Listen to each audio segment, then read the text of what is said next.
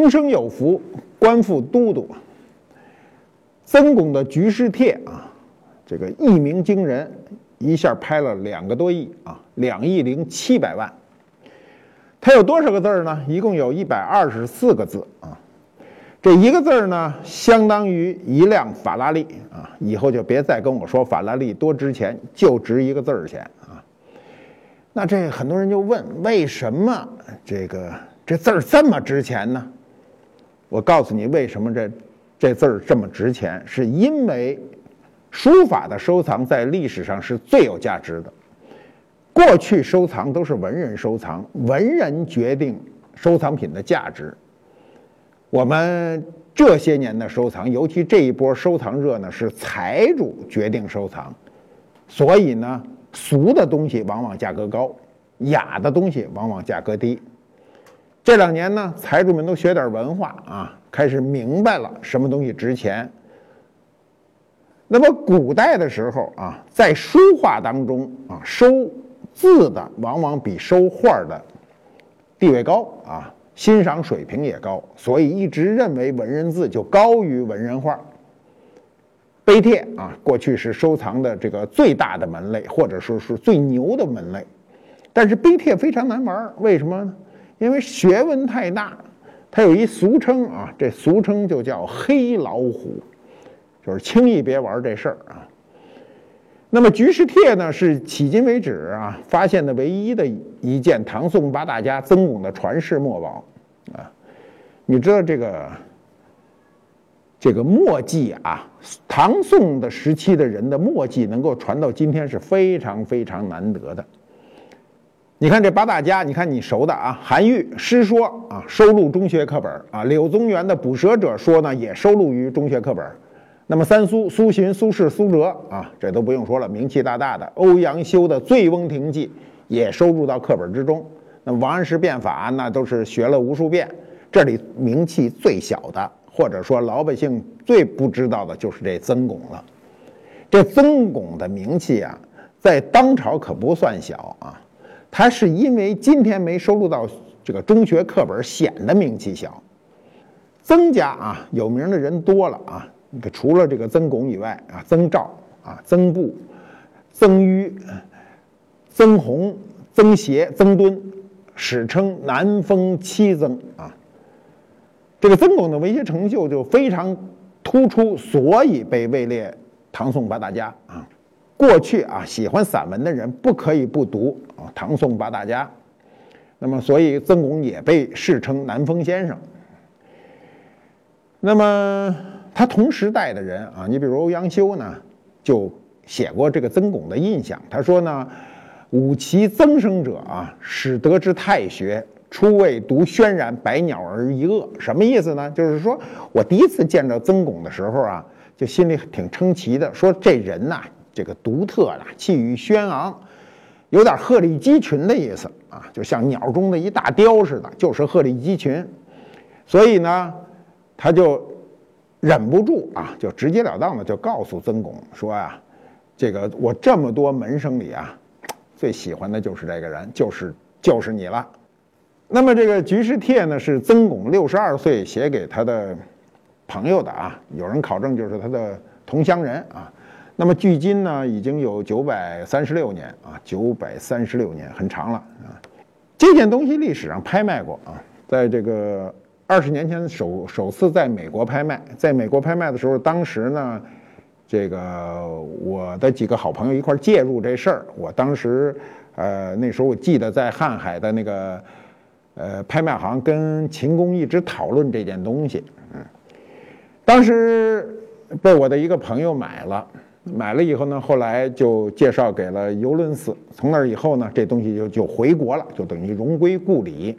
零九年的时候，这这件东西重新拍过一次，当时拍了一亿零八百万，啊，这会儿过去了啊七年啊，拍了两个多亿啊，这个增长速度还是很快的。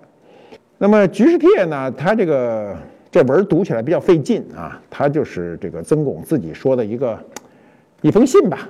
他就说呢，我这个最近呢闲工夫还是挺多的啊，这个日子过得也也算幸福啊。比如说我在这个这个地方事儿这个没那么多啊，有点牢骚，大概说的就是这些事儿。那么他究竟写给谁了呢？不是很清楚啊。也也有学者解释呢，说他写给了这个欧阳修的这个学生啊，叫徐武党，说是他们分别了多年以后呢，这个曾巩就抱怨嘛，就说这个我这都是一些没用的公事儿啊，说什么时候我才能脱离这事儿？大概就是这么封信。那么很多人就说说。我看了这个居士帖了，说这字儿不好看呐，写的有人上来就说还不如我写的呢啊！你看这人就是无知啊，他才说这字儿不如我写的。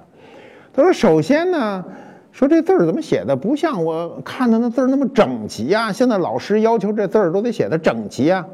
你去看看啊，唐宋时期的这些法帖呀，尤其手写的这个啊，它字首先都大小不一。啊，它也不讲究横平竖直啊，它不符合今天我们对卷面的一个要求，尤其对孩子的要求。小孩开始到小学写字的时候，老师一定说满格写，对不对？你字儿写的太小都不行啊，得横平竖直啊。老师都有一些具体的要求。那要如果说这局势帖把这个字儿一个字儿拿出来搁在这个米字格里，估计就够呛啊。你比如说啊，这里有个字儿急啊，你注意看那个急字儿啊。这个硬耳刀啊，下坠啊，下坠的厉害，基本上到裤腰这个位置啊，它下坠。你要按照今天的这个小孩写的字啊，如果小学生写字的时候，老师一定说这字儿你给我重写去，啊，你给我写平喽。其实，在宋人的这个这个发帖中呢，局势帖已经写的算是规整的了啊。那我们为什么说感觉这个字不那么好看呢？是因为我们现在对字的要求发生了很大的变化。你知道，在唐宋时期的书法啊，包括再早一点就是汉晋时期啊，嗯，那我们说从二王算起，王羲之啊，王献之，那字呢都要写的有个性，要表达个人存在的这个个性。那么字越写呢，就越共性化。为什么共性化呢？有帖了，要临，对不对？今天每个写书法的人不得不去临帖啊，你不管你是临。这个临颜真卿的还是临柳公权的，你总要去临字。临呢，临这个字呢，每个人都把这个字往规矩了临，对吧？所以这个字的个性化就逐渐逐渐的就消亡了。再加之啊，清代中叶以后啊，清朝以后，馆阁体的出现，你看公文去，你要有机会啊，到这个呃故宫啊，或者是你买书看看查查当时的那些档案。那字啊，包括写的奏折，跟印刷的一模一样，每个人写的都一样，这个个性化东西就被抹杀掉了。再加上印刷术的这个这个革命啊，普及啊，所以逐渐逐渐人的要求就不不一样了。我们今天大部分人的这个对书法啊，我说的不是书法家，是我们普通百姓对字的要求呢，就是要漂亮。这个漂亮的原则呢，就是起码你得大小一致了啊，横平竖直了，这都是老师对小学生的这个要求，所以这个漂亮就变成了社会的一个，从某一个角度上讲算一个共性。但是古人不认为这个，古人不认为这漂亮是一个原第一原则啊，也不认为是个原则，他认为内在表达，注意啊，内在表达才是第一原则。所以每个人写字一定要表达自己的个性。那么我们今天老说碑帖，碑帖是吧？碑帖，古人这个说的这碑帖根本就是俩事儿啊。那碑呢，就是指的刀刻啊，刻在石头上，这称之为碑啊。帖呢，就是用毛笔写在纸上，写在这个卷上，这叫帖。那我们看到很多名气大，对于百姓来说呢，知道的都往往都是这些碑文呐，对不对？你现在知道的这些大家，你比如近代的二王啊，王羲之、王献之啊，父子；按唐代一说，就张旭、怀素啊，狂草、颜真卿、柳公权、颜筋、柳骨啊，欧阳询等等。一说宋代呢，苏黄米蔡那都不用说啊。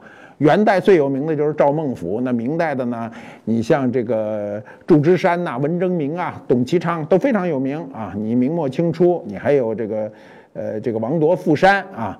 一入清啊，说的这四个人，过去老听我那时候在古玩行里老听那老师傅说，翁刘成铁，啊，翁方刚、刘墉啊，就是刘罗锅啊，成亲王和铁宝，啊，一说这些都好像是非常有名。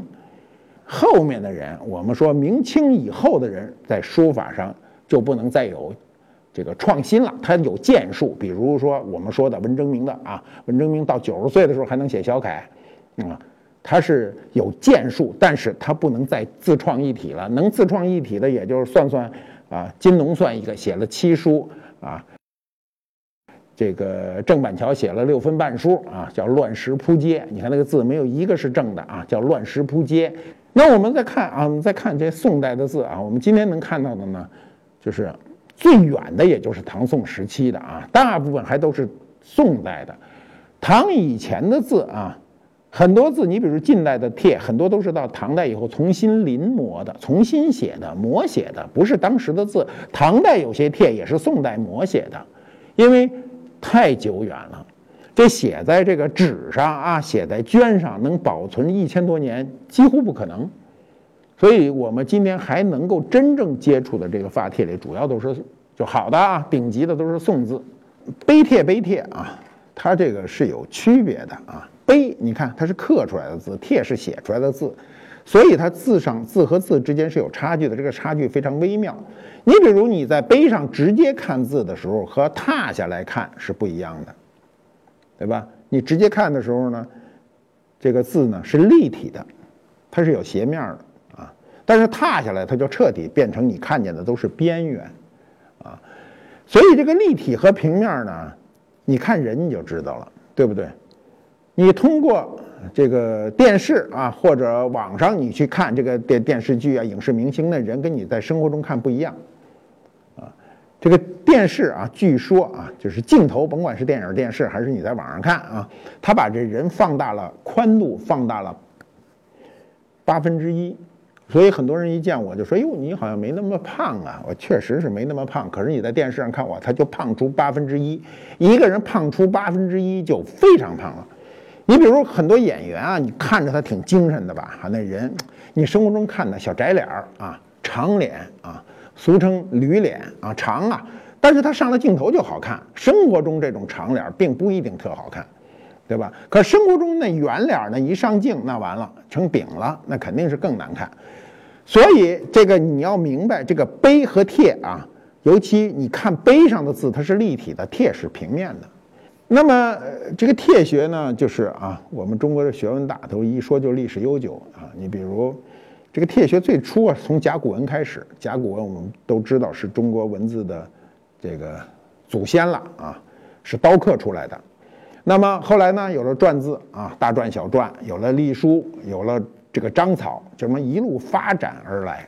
至少从周代开始啊，然后经历经秦汉、魏晋啊。那么这种楷书、行书、草书、篆书、隶书五体就皆备了，就是到了晋，中国的字就写到头了。你再写，你很难跨过这个圈儿去。所以到了王羲之呢，他这五种书体呢，他就写的非常的完善成熟。为什么把它称之为书圣呢？就是这个原因。那么在这个书体啊，我们说的啊，这五种书体形成之后的有一千多年了。一千多年以来啊，我们都是以这为准的。中国的书法史，我们一读书法史，你不可以不提这个王羲之吧？啊，书圣啊，所以他就主导了帖学啊。我们刚才说帖学法帖，主导了他的这个这条主线，它是中国书法的一条主线，或者说是一个正脉，也是我们呃今天中国汉字书法中的一个最最基础的基础了。那么帖学什么时候开始盛行呢？它是宋代就非常盛行，啊，所以我们看到，只要你看到宋代的字啊，宋代的字，只要你能看到，如果上面有人名，那人都能查得到啊，都有名。很少说是我们拿一个宋代的这个帖啊，上面这人写了一大段，不是漂亮，这落一块不知道这人是谁，不可能，这人一定有名。过去啊，学而优则仕啊，你要想出身头地，你必须要经过这一关。那么帖学的影响呢，一直波及到后来的元明清啊。那个书坛一说就是谁有谁的帖，对不对？谁临谁的帖。那宋代以前的呢，人呢学书啊，就是学书法、学写字呢，他的临摹呢都以历代墨迹为临摹的范本啊，就是我们照着人家的字写。但是过去这字啊，太难保存了。而且呢，那时候不像现在，你能够印印印一本书啊，大分给大家都学啊。你看现在所有写字的人都到琉璃厂、到书店去买来的各种喜欢谁的字儿买过来看看完了写。尽管这字儿反复的印刷都有点走进，但是啊，毕竟还基本上是那个意思。那个墨迹在古代啊，墨啊墨是很容易保存下来，你两千年的墨迹都能看得清楚。关键是那纸保存不下来。唐以后呢，就开始啊。就就是琢磨这事儿啊，古人就琢磨说怎么能让它扩大一点儿，因为宋代的时候是使文化这个横向这个扩大的一个最好的时代嘛，所以就开始要把它刻刻在石头上或者木头上。如果啊没有这个碑帖的这个技术，我们今天很多很多的历史大家的字我们根本看不到，因为有的人的字并没有保现保存下墨迹，就是碑帖。那官方呢和私人就。纷纷的就去这个刻刊刻呀，刻这个字呢。当时当然私人有很多就是为了赚钱。北宋这个最繁华繁荣的时期呢，就刻了淳化阁这个法帖啊，就是全称是淳化密阁法帖，简称淳化阁帖。那么淳化阁帖呢？它是目前在中国保存下来最早的一个官刻的丛刊，被称为法帖之祖，有十卷啊。我原来上我朋友家，我朋友的父亲呢买的那个这个淳化阁帖呢，都是这个清代的版本了啊，我们都翻阅过。那么它收录了从先秦到隋唐，因为他是宋代人刻的嘛，就是一千多年的书法墨迹，包括帝王臣子和书法家等等，大概收录了一百零三人四百多篇作品。我们今天说法帖什么意思呢？这法就是严格意义上讲就是法法律的法。我们今天为什么说法律呢？法律呢是指不可更改的，法帖也是不可更改的。那么将古人啊的这个墨迹呢进行双钩以后啊，因为你刻在石头上、刻在木头上得双钩，然后呢装订成册。前年去世的安思远先生呢。这个把那个淳化阁帖就是他买下来的，我们讲过这事儿。以前我们我们在节目里讲过，哎，他花了几十万这个美金买的，最后四百五十万美金把这个送他啊，卖给了这个淳化阁帖，卖给了上海博物馆啊。今天看这东西价值连城。我们刚才我说法帖了吧，对吧？其实应该准确的念念法帖，这个字只有一个念念法，为什么念法呢？民国的时候啊。读法土得读法，你看那个老舍的那个戏剧里净说法兰西啊，不能说法兰西，法国得说法国来的啊，那面包法国来的，嗯，吃着也不怎么好吃。过去说帖啊，你要说哎说那有一本法帖，人一听你就是一棒槌，您就是一外行，必须说那有一本法帖啊，得这么说。所以我就跟着这老先生一块读。那么帖呢，这字儿呢？中国字难读啊，它有仨音。第一个音念贴啊，我们常说的俯首贴耳念贴。第二个呢念铁，铁呢当什么讲呢？请帖。所以过去啊说这个谁给你下一请柬，不说下一请柬。我们今天说那活动给你请柬了吗？不说，给你下帖子了没有？这就是请帖的准确读音，你还别以为在这块人没读错，就念帖子。帖呢，就是指发帖、碑帖啊，这块念帖，所以贴、帖、帖，这是读的时候我这脑子来回转换啊，不是那么容易读。帖呢，它不属于啊，这是个一般来说呢，它也不算个正式文件啊。你比如局势帖，刚才讲的值这两亿多的局势帖，它就是个人的信件，就是个条啊，字条。那么他还是写的这个纸，那个当时的印刷纸的背面。你知道古人过去啊，我们今天也是这样，我们随便给人写个东西，这个字最反映个人的内心和性格。如果我们今天说我写这字儿就要成为发帖，那这个字儿就不大反映你内心，你是一笔一画的去写。所以，我们知道这些著名的帖呢，它都是大部分都是一个随手写的东西啊。这种随手写来的东西呢，非常非常的重要。你比如当时卖这个局势帖啊，就是头一回啊，二十年前卖的时候呢，当时除了曾巩的局势帖卖了大概呃五十万美金，还有一堆四五个人的东西也卖了四五十万美金。当时有一个是富弼的儿子帖啊，儿子帖，那儿子帖我们当时看完觉得特可笑，府里写这儿子帖呢，就是写一条啊，这条有意思，这条啊是一走后门的条。他说儿子秉性鲁钝，加之绝不更事，什么意思呢？就说我这儿子啊，吃捏啊，比较呆啊，少不更事儿啊，就是不经什么事儿。说京师老夫绝少相知者，没人知道他啊。说我呢让他去见见您，说我这希望您给他多一点指教，所以说幸甚幸甚。然后最后呢，他说。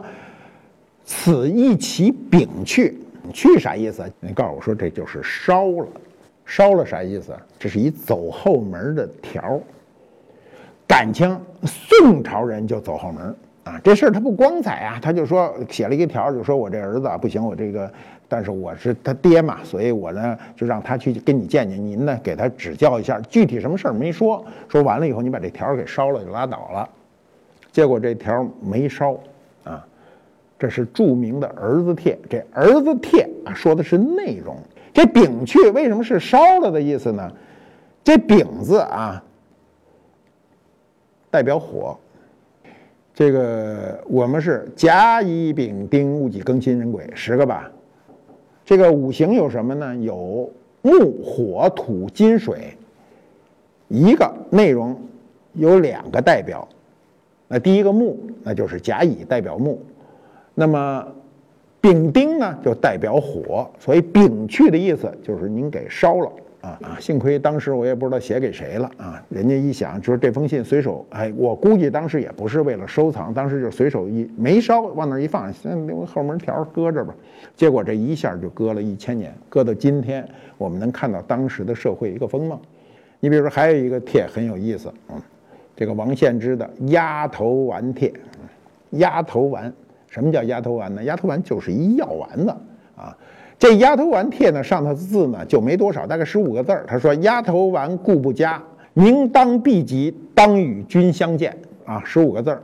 鸭头丸是一味中药，就跟我们今儿说的六味地黄丸啊、十全大补丸啊，什么还有那个大力丸，什么就是哎补药啊，是药。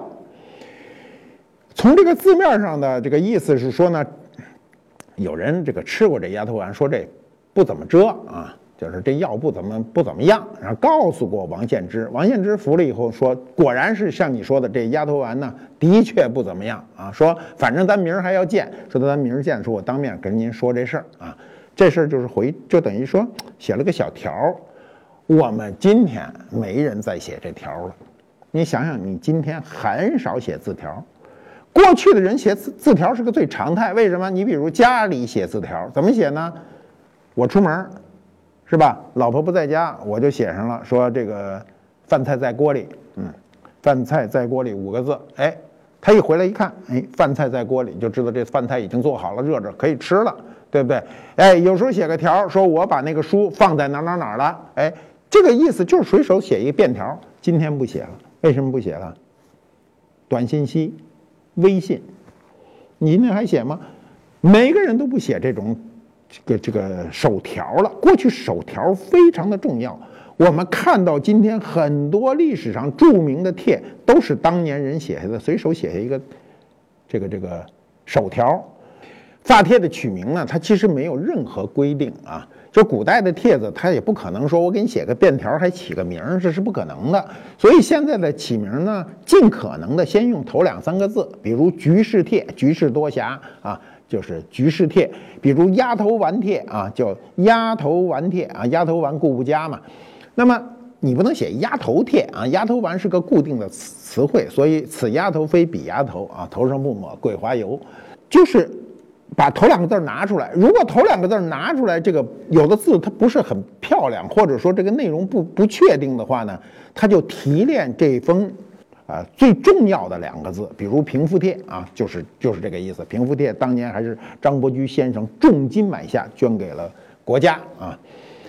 那么碑学的兴起呢，是清中叶以后，碑学很晚很晚很晚了。过去都是帖学嘛，碑学兴兴起是清中叶以后，乾隆以后的事。金石学兴起，那么从书法的审美角度上讲，碑派啊，过去碑派和帖派还打架呢啊，还打架。那么碑派的书法追求的是什么呢？刚健，啊，雄放，因为这字儿是刻出来的嘛。那么它属于一种壮美。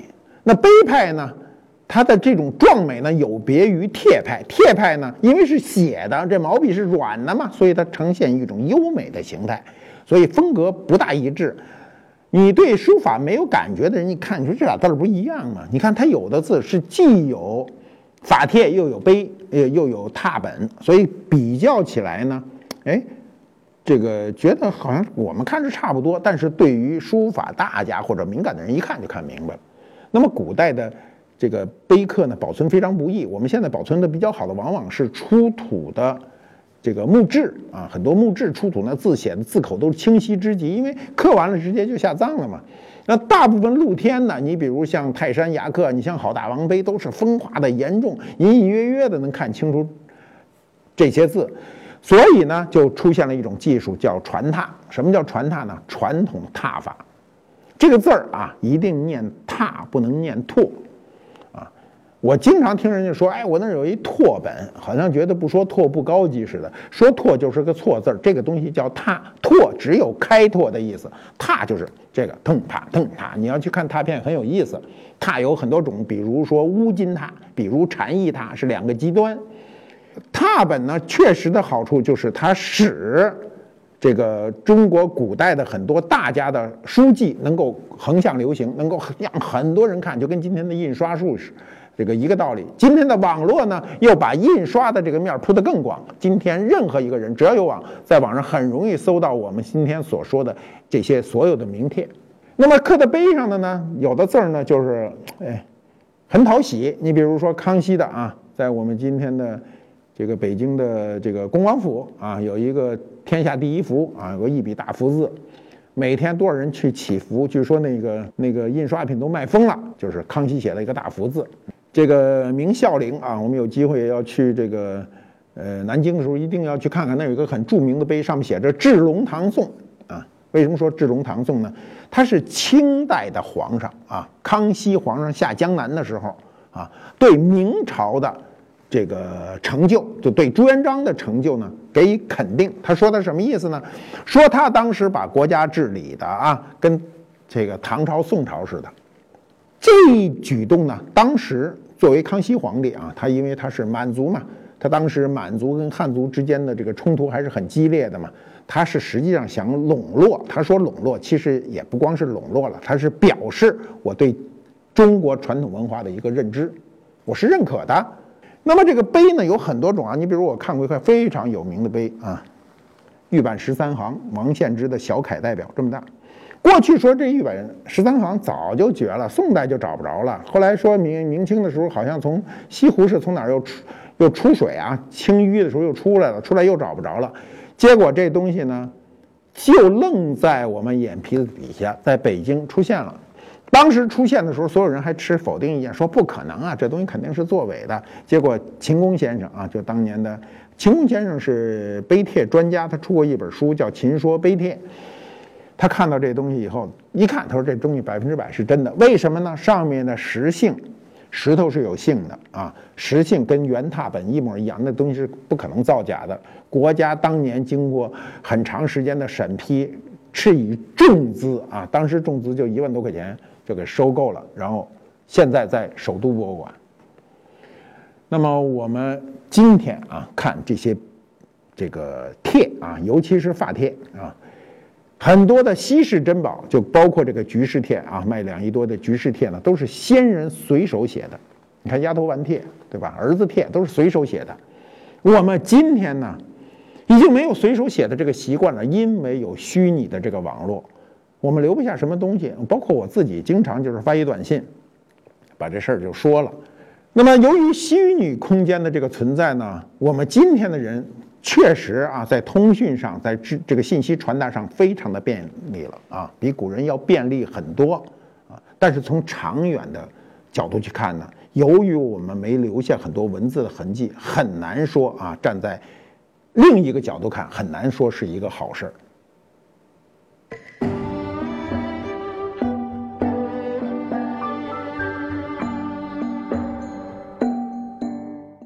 官复猫揭秘官复秀，看我们这猫忙活的啊，给你们打开看看，这是一个紫檀的盒啊，上面写着“恩福延龄”啊，你从“恩福延龄”一看，基本上就是祝寿的意思啊。你看这盒做的多规矩啊！里面啊，金丝楠木的装帧啊，嵌着红木，上面写着田金，写着寿诗三十首。理论上讲，我应该戴手套了，可是我不直接触碰那个字面啊。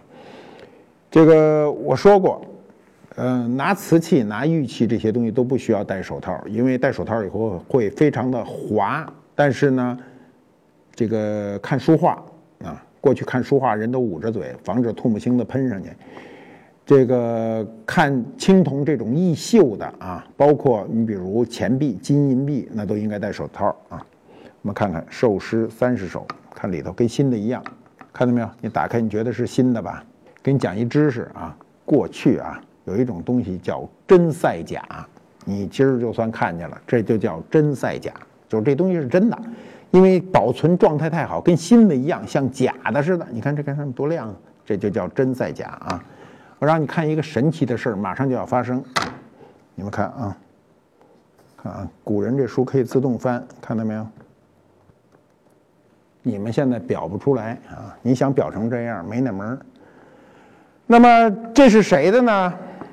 林则徐先生的。林则徐先生给他的一个，应该是他一个亲戚，啊，七十岁的时候的一个祝寿的诗。他写到呢，这个三十首上下平韵啊，恭祝这个续守相国年伯大人啊，七十寿诗都是七律，写的全是诗。你看看这字儿写的，啊，柳公权。嗯，颜筋柳骨，这字儿写的倍儿硬啊！这个由于这个东西长期啊就没打开过，你看它装的非常的紧，它搁在这个紫檀盒子里密封非常好，所以里头的这种洒金纸啊，至今金光灿灿。嗯，当时啊，这个这个这个上面有两段，第一段呢是在丁丑年间，一个叫梁鸿志的人进关过，然后后来这个永嘉的这个张之刚，祁县的。高振霄、萍乡的叶先奇、祁阳的陈清华一块在这看过。过去古人雅，看完了以后由一个人执笔把这个事儿记录在案啊。我们今天已经没这功夫，也不敢往上瞎写啊。这是林则徐的一个发帖啊，可以你们可以看看当年的啊这个官员啊，学而优则仕啊，也说起来也是学者这一笔。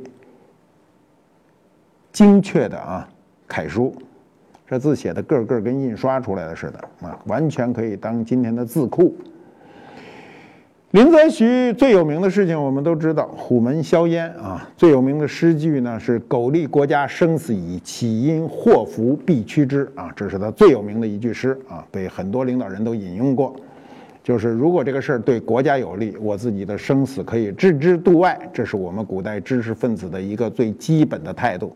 只不过林则徐做了诗歌的一种表达，这个寿诗对于林则徐来说呢，应该是他一个很很重视的一件事，要不然不可能写的如此的这个精美。那么这个装裱呢，也是当年的装裱，距今也大概有个不到二百年。